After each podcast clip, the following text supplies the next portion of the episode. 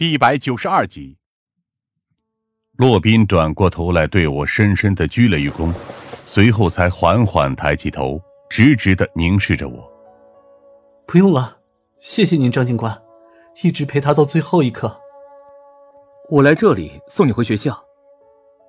我最终还是说出了这番话，然而让我没想到的是，洛宾并没有显露出惊恐的情绪，相反。他比我想象中的还要淡定，淡定的甚至有些不自然。那就出发吧。他低声说道，脸上不带一丝表情。我也是时候该回去了。今天的 Z 城一扫前几天的阴霾天气，转而变得晴空万里，整个城市中几乎都是一片阳光明媚，街道上处处可见密集的路人。然而，洛宾的脸上却仿佛依旧遍布着冰霜。他坐在副驾驶座上，几乎一言不发，让我在开车的过程中也备受煎熬。为了缓解一下凝重的氛围，我只能主动开口挑起话题。回到学校之后，你打算怎么办？当然是正常学习，正常毕业，然后正常的参加工作。他就像是完全公事公办一般的应付着。人生不就是这个样子吗，张警官？如果说曾经的洛宾还只是一个性格腼腆内向、有些懦弱，但本质上依旧心向阳光的青年，那现在的他就像是完全沦为了行尸走肉一样。我在他身上甚至看不到哪怕一丝昔日的光辉存在。我知道。你肯定会受到很大的打击。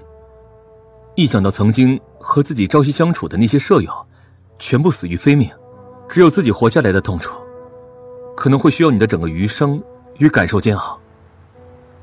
但你也要明白，时间能磨平一切，好好活下去，努力活成自己希望成为的模样，那样才能让你同伴们为你自豪。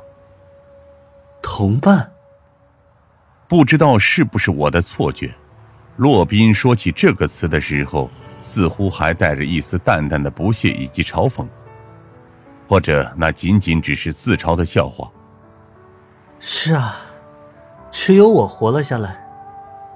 我似乎注意到了一丝难以言明的不对劲，尽管想不出是什么地方有古怪，但这种不和谐的感觉依旧让我如坐针毡。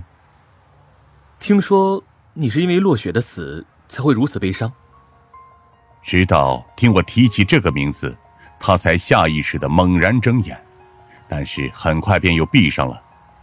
老师曾经对我们很好，他颤抖的说道：“我很难相信他会做出这样的事情，更不相信他会因此而死。”可你在哭。我看到了洛宾眼角流下来的眼泪。那也只是因为悲伤吗？洛宾立刻擦干了眼泪，没有再接我的话，一直到学校中，他都是直接下车，随后头也不回的走向了自己的宿舍。我本想跟过去，但仔细想了想，已经没有这个必要了。至少在临海大学，我的任务已经完成了。然而不知道为什么，我本想直接离开，但是仔细想了想，却还是站住了脚步。落雪的办公室还在这里，而那里是我还没有去搜查过的。我看向教学楼的方向，随后才果断地朝着那里走了过去。我不指望自己能有什么发现，也不指望自己能做出什么突破，但至少，我不想这么简简单单地结束这一切。然而，等我抵达那个熟悉的门口时，才失望地发现。落雪的办公室已经被完全上了锁，似乎里面的东西也全部被清除了出来。就在我进退两难的时候，旁边响起了一个优雅的声音：“你们是打算直接抹除落雪的存在，以为这样就能让人忘记这里发生的一切？这可真是愚不可及。”我错愕的转过头，这才发现，护副主任不知道什么时候来到了我的旁边。他依旧打扮的很是优雅，只是眉宇之间也多了一道淡淡的忧伤。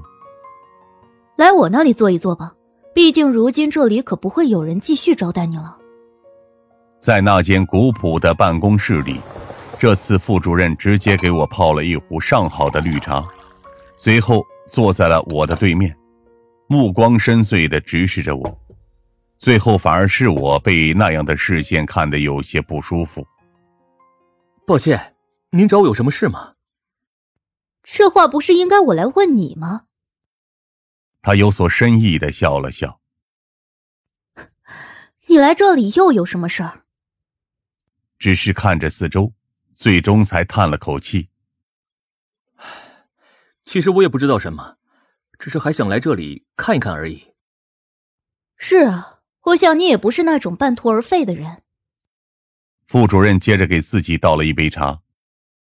不知道我有没有告诉过你，夏凌薇也是那种不到黄河不死心的人。我有些困惑起来。